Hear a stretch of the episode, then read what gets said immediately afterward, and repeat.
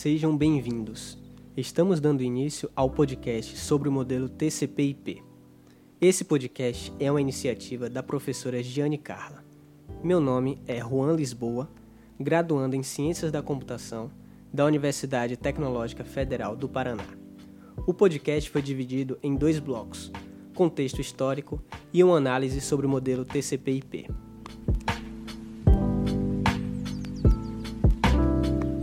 Dando início ao primeiro bloco.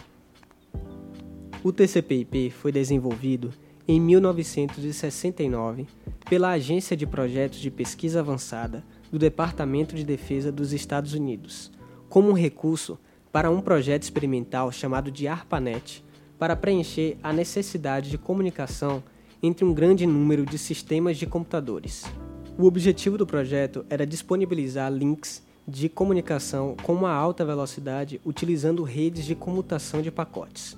O objetivo principal da elaboração do TCP/IP foi na época encontrar um protocolo que pudesse tentar de todas as formas uma comunicação.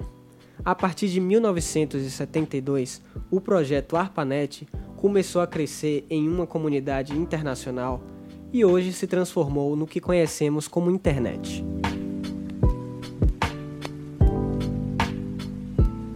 Dando início ao segundo bloco. Nesse bloco falaremos sobre as camadas do modelo TCP/IP.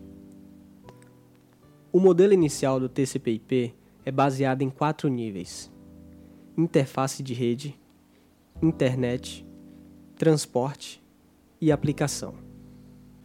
No primeiro nível, interface com a rede.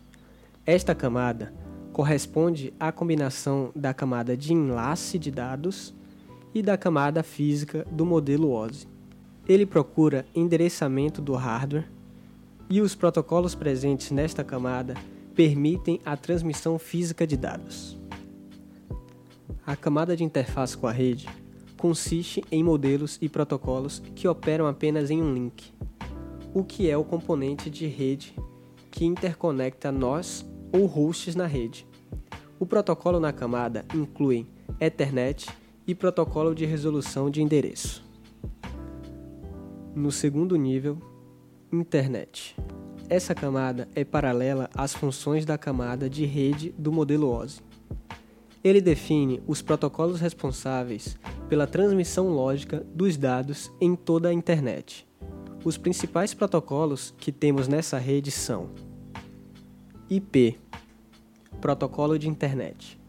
É responsável por entregar pacotes do host de origem ao host de destino, observando os endereços IP nos cabeçalhos dos pacotes. O IP tem duas versões, IPv4, o que a maioria conhece, e o IPv6.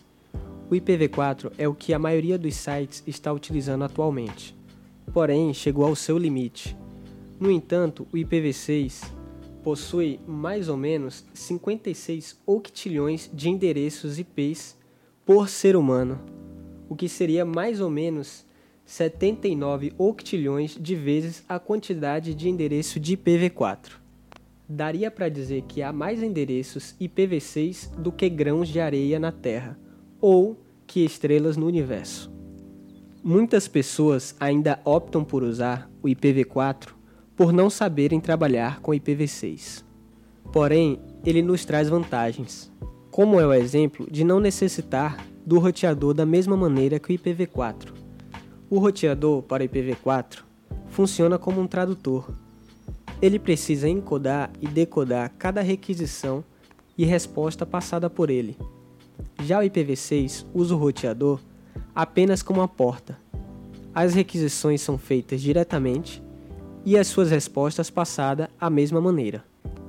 ICMP Protocolo de Mensagem de Controle da Internet.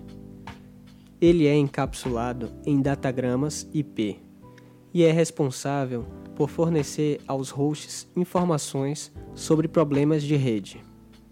ARP Protocolo de Resolução de Endereço.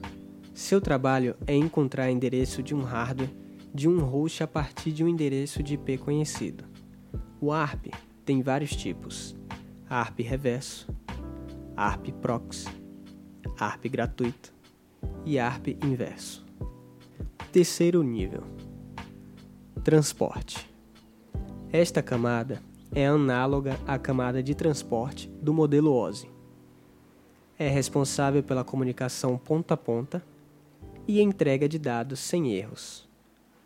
Ele protege os aplicativos da camada superior da complexidade dos dados.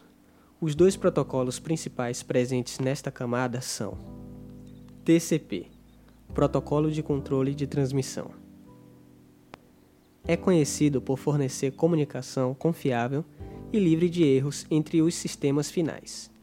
Ele executa sequenciamento e segmentação dos dados. Também possui recursos de reconhecimento e controla o fluxo dos dados por meio de mecanismo de controle de fluxo. É um protocolo muito eficaz. UDP Protocolo de Datagramas do Usuário. Por outro lado, não fornece esses recursos e é o protocolo ideal se o seu aplicativo não exige transporte confiável. Ao contrário do TCP, que é um protocolo orientado à conexão, o DP é sem conexão. O protocolo TCP funciona da seguinte maneira: ele envia um pacote de dados ao seu destinatário e aguarda uma resposta de que recebeu. Caso ele não receba essa resposta, ele envia novamente e fica nisso até que tenha a resposta do seu destinatário. Já o UDP, ele funciona só enviando um pacote de dados e não fica esperando um retorno do seu destinatário. Quarto nível: Aplicação.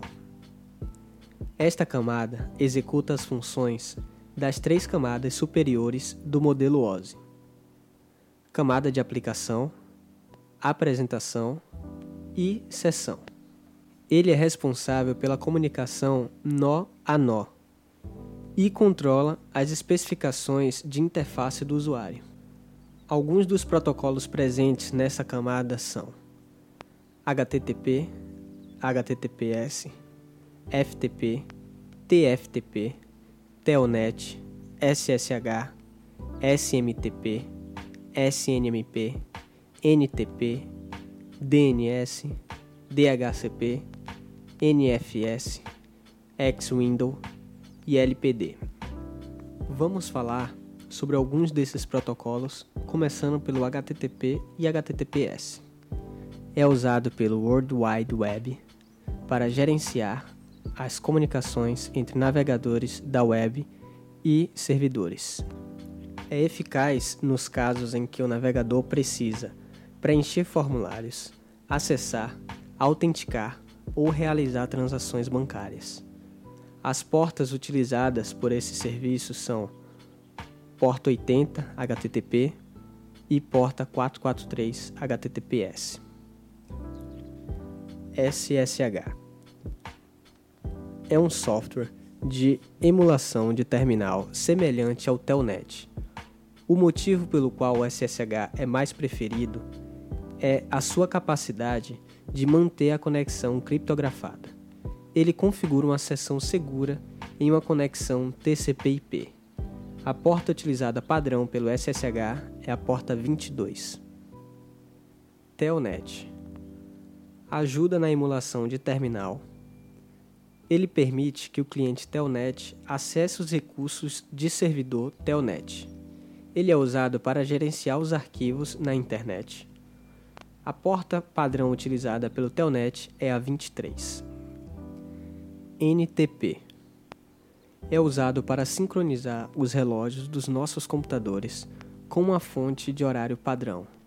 É muito utilizado em situações de transações bancárias.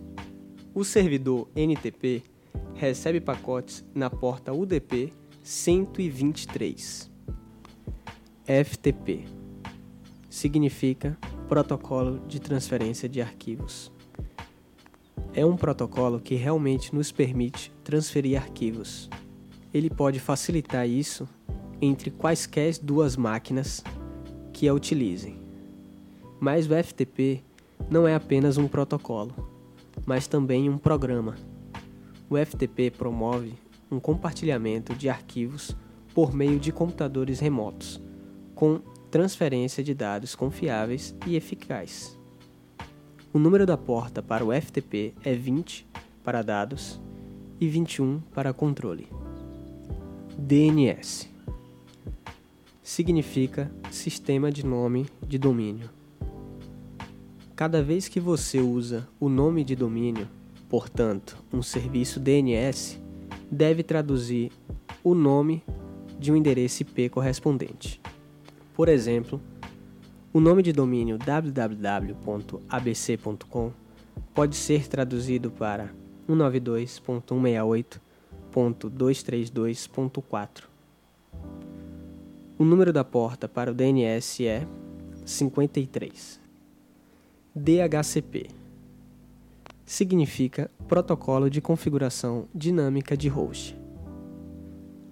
Fornece endereços IP aos hosts Há muitas informações que um servidor DHCP pode fornecer para um host quando o mesmo está se registrando para um endereço IP com um servidor DHCP. O número da porta padrão para o DHCP é 67 e 68. E, portanto, concluímos a análise do modelo TCP/IP. No entanto, Há um modelo híbrido com cinco camadas que retira o excesso do modelo OSI e melhora o modelo TCP/IP. Suas camadas são divididas em física, enlace, rede, transporte e aplicação. E com isso encerramos o segundo bloco e o podcast. Gostaria de agradecer a todos por ouvirem até aqui e um bom café para vocês.